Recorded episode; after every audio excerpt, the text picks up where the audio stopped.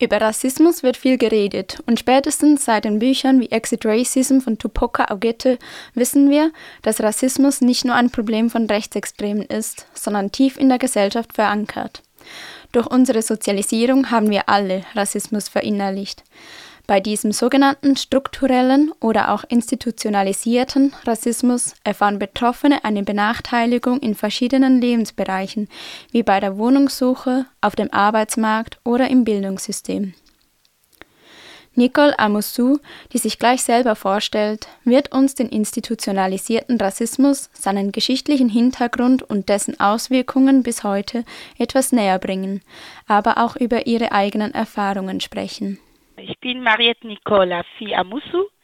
Ähm, ja, Nicole, wie du schon weißt. Und äh, ich mag gerne auch mich so vorstellen, dass ich aus Benin komme und äh, somit eine ja, Migrationsbiografie äh, Benin. Und äh, da ich hier in Deutschland seit circa zwölf Jahren lebe und wohne, dann ist so eine Mischung auf verschiedene Hintergrund, was mich als Person ausmacht.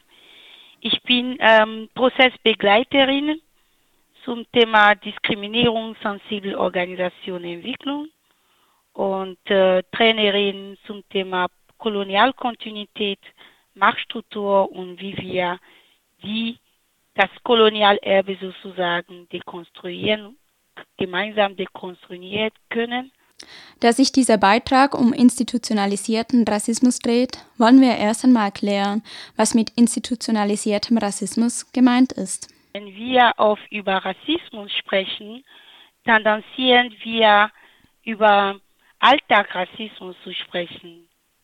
Wobei Alltagsrassismus nur eine Wirkung ist von Ursachen, die äh, Ursprung auch in der Geschichte haben. Und somit auch, wenn wir über institutionalisierte Rassismus sprechen, wir sprechen von einer Kontinuität von Machtstruktur, was äh, ja eine große Teil der Bevölkerung auch ähm, äh, äh, ja für diese Bevölkerung nachteilig ist. Wir sprechen von einer Struktur dann, die ein Teil der Bevölkerung, Weltbevölkerung bevorzugt im Vergleich zu anderen. Es ist Nachteil in Bezug auf Wirtschaft, in Bezug auf Werte, in Bezug auf viele, viele Religionen, Glaubeneinrichtungen, alles, was Institutionen bewusst oder vielleicht unbewusst auch unterstützen und was äh, die Weiterentwicklung von anderen auch mehr oder weniger ähm, benachteiligt. Institutionalisierter Rassismus hat seine Wurzeln in der Geschichte. Während der Kolonialisierung gingen die Europäer von der Annahme aus, dass es mehrere Rassen gäbe und konstruierten darauf basierend eine Rassenideologie.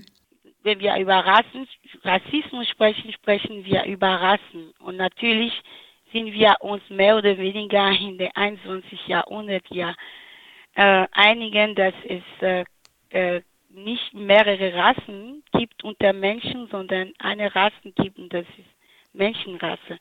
Trotzdem sprechen wir über Rassismus, weil Rassentrennung oder die Ideologie, was äh, Jahrhundert geherrscht hat, besagt, dass es Menschen ähm, in verschiedenen Rassen gibt. Und äh, wir wissen von vielen Philosophen, die auch die, die Theorie unterstützt haben. Äh, Im deutschen Kontext äh, würde ich über Immanuel Kant äh, sprechen. Damit würde ich nicht alle seine guten Beiträge nicht äh, ablehnen, aber dann klar sagen, dass er auch mehr oder weniger zu dieser Rassenideologie beigetragen hat. Und in dieser Rassenideologie war klar, dass Menschen, zum Beispiel Menschen afrikanischer Abstammung, ganz unten in der Rassenideologie sich befanden und damit wurde besagt, dass äh, diese Gruppe von Menschen für sich selber nicht sorgen können, dass sie ewig Kinder sind. Und das ist Ideologien und Glauben, die in der 16., 17. Jahrhundert ähm, ja, berechtigt wurde. Und heute sprechen wir noch über Rassismus. Das heißt, die Ideologien, die äh, jahrelang, generationenlang geherrscht haben, haben wir immer noch nicht geschafft, dies zu dekonstruieren. Ähm, wir wissen auch sogar in 1958 genau, das gab noch auch äh, Volkerschauer Menschen, äh, Menschen so in Belgien und das war auch jahrelang auch hier in Deutschland, ähm, wo auch äh, Menschen äh, afrikanische Abstammung sozusagen in dem konstruierten Lebensstil äh, ge äh, gebracht wurden und äh, und eine Idee von Europäern, eine Idee zu geben, wie sie gelebt hätten. Also sozusagen diese Ideologien, dass bestimmte Menschen unter Menschen oder nicht gleichwertige Menschen sind, das hat ja Generationen lange geherrscht und bis heute noch haben wir noch nicht geschafft zu dekonstruieren. Deswegen sprechen wir noch über Rassismus und über institutionelle Rassismus, weil es wurde institutionalisiert und bis heute nicht dekonstruiert. Eben weil diese Rassenideologie immer noch nicht dekonstruiert wurde, werden Menschen, die als nicht europäisch gelesen werden, heute mit institutionalisiertem Rassismus konfrontiert und mit dem Bild eines Untermenschen stereotypisiert. Das zu, zu sagen, man hat Schwierigkeit im Alltag, man hat Schwierigkeit in Institutionen, man hat die Chance nicht mal Wissen äh, zu zeigen, man ist sofort beurteilt, man ist in eine Schublade und raus auf diese Schublade zu, zu kommen, bedarf doppelt so viel Arbeit, doppelt so viel Mühe wie andere in der Gesellschaft. Nicole erzählte auch, mit welchen Schwierigkeiten sie selbst zu kämpfen hatte oder immer noch hat. Diese reichen von fehlenden Sprachkenntnissen und der damit assoziierten Unwissenheit über die einfache Wertschätzung der Person bis hin zu schlechterer Beurteilung im Bildungssystem. Meine eigene Erfahrung vor zwölf Jahren, als, hier, als ich hier kam, ähm, eine Schwierigkeit ist natürlich Sprachbarriere. Das erlebt man normalerweise auch, also wenn man einen Lebenspunkt verlegt. Ähm, aber ist es aus meiner Perspektive auch schnell, schnell äh, weniger Deutschkenntnis wird schnell mit äh, weniger Wissen verbunden und man wird nicht äh, ernst oder wahrgenommen, weil man eben die äh, Hauptsprache nicht beherrscht. Und ich mag gern vergleichen mit meiner Erfahrung in Benin, wo ich auch in internationale Projekte gearbeitet habe und merke aber umgekehrt, wenn Menschen aus Europa, ich habe auch damals auch mit vielen aus Deutschland gearbeitet, dass es nicht auch erforderlich ist für äh, Menschen, wenn sie aus Europa kommen, dass sie zusätzlich die Sprache unbedingt lernen und die Muttersprache von anderen lernen. Diese Toleranz auch, äh, dass man weder Französisch noch zum Beispiel in meinem Fall äh, Fond spricht, dann spielt keine Rolle. Leute vor Ort versuchen sich anzupassen an Menschen, die äh, in internationalen Projekten äh, arbeiten und äh, von Europa kommen. Aber hier dagegen ist die Sprachbarriere sehr groß und wie schnell mit Unwissen verbunden. Natürlich hat man auch mit äh, äh Auslandbehörden zu kämpfen.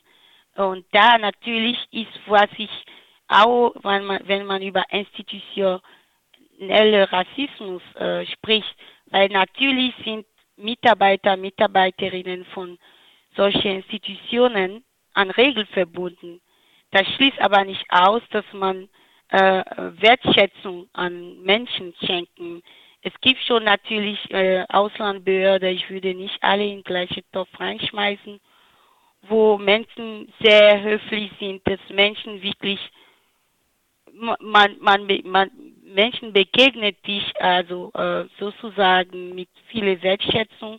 Gleichzeitig habe ich auch ziemlich abwertende Erfahrungen erlebt, wo man nicht mal eine Grüße zurückbekommt, wo man nicht mal einen Stuhl angeboten bekommt und wo man auch wirklich äh, sehr abwertende Frage äh, äh erlebt. Also das heißt, diese Institutionen, warum machen Menschen äh, das? Weil es allgemein Stereotypen, allgemeine Vorurteile beherrscht und dominiert und scheint für äh, Menschen diese Normalität zu, zu sein und das rückt wirklich zurück in der Geschichte. Ich habe vorhin über Rassenideologie gesprochen, wo in dieser Rassenideologie äh, standen Menschen afrikanischer Abstammung ganz unten in der Hierarchie als Menschen, die für sich nicht sorgen können, als Menschen, die wirklich weniger Werte sind.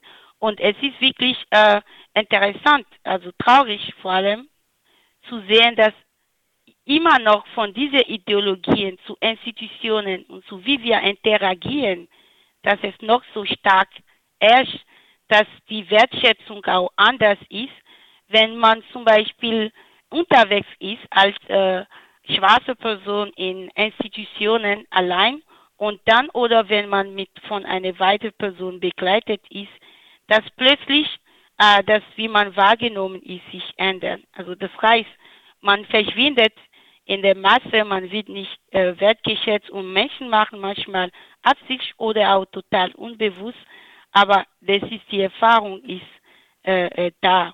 Und an der Universität auch ist, hat man auch äh, Schwierigkeit auch, mh, mm, sich da, äh, äh, da klar zu, zu kommen. Ich äh, Blick auf meine Erfahrung auch, als ich studiert habe, allgemein Gruppenarbeit, dass man Schwierigkeit hat, in Gruppenarbeit äh, reinzubekommen, wo ich einmal sogar von einer äh, Kommilitonin mitbekommen habe, äh, wenn wir dich mit deiner Freundin Nicole in der Gruppe nehmen, dann werden wir schlechte Note bekommen.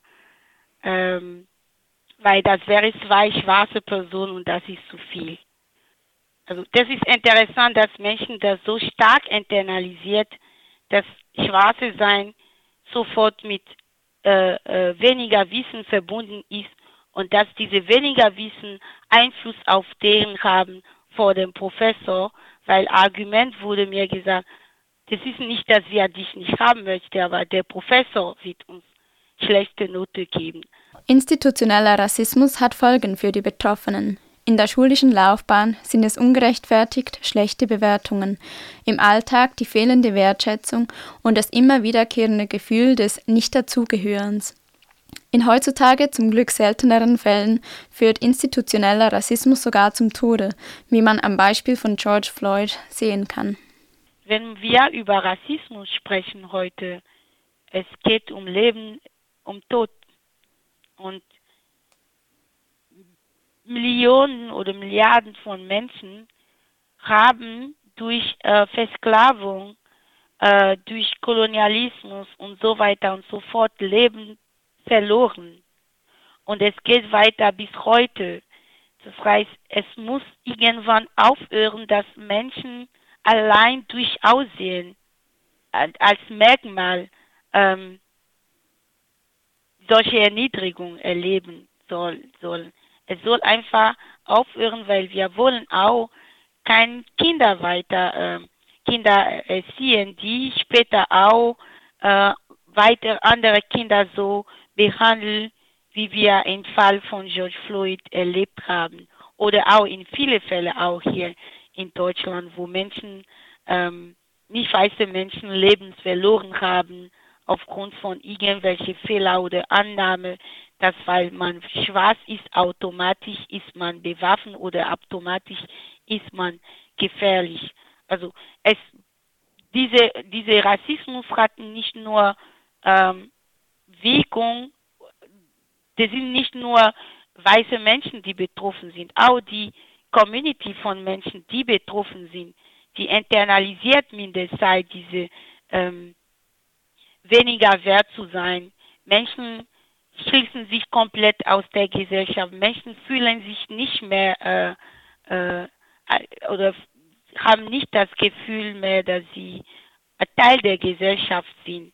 Und das ist traurig, wenn man zum Beispiel als Kind hier geboren ist, Deutscher ist, aber weil man nicht weiß ist, jeden Tag damit konfrontiert sein, gefragt zu werden, woher kommst du? Das ist eine sehr traumatisierte Erfahrung. Von meiner Erfahrung von zwölf Jahren, die Frage ständig beantwortet zu müssen, das geht ständig dieses Gefühl von, du bist nicht Teil der Gesellschaft, du gehörst nicht dazu, weil wenn man, wenn man zu Hause ist, wird man nicht gefragt, wo man herkommt. Und stell dir vor, dass jemand so 40 Jahre lang, 50 Jahre lang, 60 Jahre lang ständig äh, rechtfertigen muss, dass die Person Teil der Gesellschaft ist, nur weil die Person anders aussieht. Also diese Kriterien muss irgendwie abgeschafft werden. Und das kann nur passieren, wenn Institutionen auch ähm, sich stark dafür einsetzen. Wir alle haben institutionalisierten Rassismus internalisiert, egal ob weiß oder nicht weiß, egal ob aus dem globalen Norden oder aus dem globalen Süden. Am Beispiel der Sprache haben wir bereits gehört, dass es für Menschen aus Benin normal ist, sich den EuropäerInnen anzupassen. Nebst der Sprache ist auch die Bildung ein Beispiel, wie sich Länder aus dem globalen Süden an jenen aus dem globalen Norden orientieren bin hier in der Gesellschaft später gekommen, muss ich zugeben, dass ich hier mehr über meine eigene äh, Gesellschaft gelernt habe, als ich in Benin war. Ähm, da ich aus Benin komme, ein Land, der auch ehemalige französische Kolonie war, in der Bildungssystem, also, oder das System, das Bildungssystem war sehr stark an äh, französisches System ähm, also war sehr nah an französisches System und dadurch habe ich mehr über Frankreich, über äh, äh, Zweite Weltkrieg und ich über Europa allgemein gelernt als über äh, meine eigene Geschichte. Und da finde ich es schwierig auch und traurig für Kinder, weil ich habe gelernt, mich später zu empowern durch meine Geschichte zu lernen, dass ich nicht aus einer äh, Volksgruppe komme, wo Leute gewartet haben, gerettet zu werden, sondern wenn ich aus meiner Geschichte heute blicke, habe ich von Amazonen, die Minos, die Frauen, die in Kolonialzeit sehr äh, stark gekämpft haben, um eigene Land zu befreien, habe ich gelernt. Und das ist Sachen, die man braucht zu wissen, wer, wer, wer bin ich, Einige Menschen wie Nicole schaffen es, sich selber zu empowern. Den Rassismus zu dekonstruieren und dadurch zu überwinden, sollte aber nicht die Aufgabe Einzelner, sondern die von der Gesellschaft, von Institutionen und von Unternehmen sein. Es geht darum, Informationen zu vermitteln. Informationen über die Geschichte der Menschheit, von der wir so lange nur eine Seite, die europäische, gelernt haben. Einzelne Personen dafür, die das die Verantwortung zu geben. Äh, versuchen einfach unter euch lieb zu sein, das reicht es nicht, weil wir haben 400 Jahre Unterdrückung, ähm, Geschichte hinter uns und das kann jeder nicht für sich allein aufarbeiten. Diese Deformation, diese Dekonstruktionarbeit müssen die Institutionen, die also Bildung, Einrichtung allgemein machen. Es ist traurig, wenn die Kinder auch heute noch äh, äh, äh gemeinsam wachsen mit dem Bild von, dass schwarze Menschen weniger wert sind.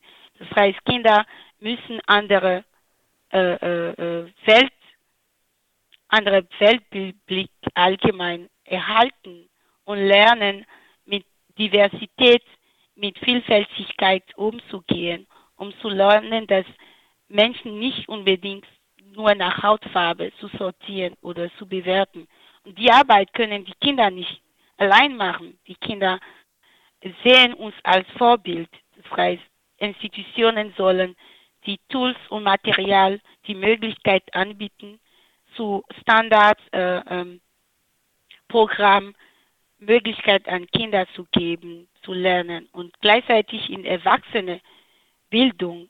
Unternehmen müssen auch die Arbeit machen. Es ist peinlich auch, Werbungen zu sehen. Wir, wir haben alle die letzte Zeit auch viele Werbungen. Ähm, ich muss nicht äh, Unternehmen jetzt nennen, wo Kolonialgeschichte benutzt wurde und dann äh, Autowerbung, Klamottenwerbungen, also unbedacht und nachhinein Entschuldigung ver zu veröffentlichen, finde ich allgemein nicht also respektlos auch unserer Geschichte gegenüber. Das heißt, das ist die Arbeit auch in Unternehmen, im wissenschaftlichen Bereich sowie im ähm, Sozialbereich ist eine Aufklärung und Auseinandersetzung in der Geschichte notwendig und muss langsam eine Mut sein für alle Unternehmen, die sich als sogenannte global und diverse betrachten, die Auseinandersetzung zu machen. Durch diese Bildungsarbeit, durch diese Auseinandersetzung und Aufarbeitung unserer Geschichte können wir hoffentlich den institutionalisierten Rassismus überwinden und erreichen irgendwann eine Gesellschaft, in der wir alle mit unseren Unterschieden und Gemeinsamkeiten leben können.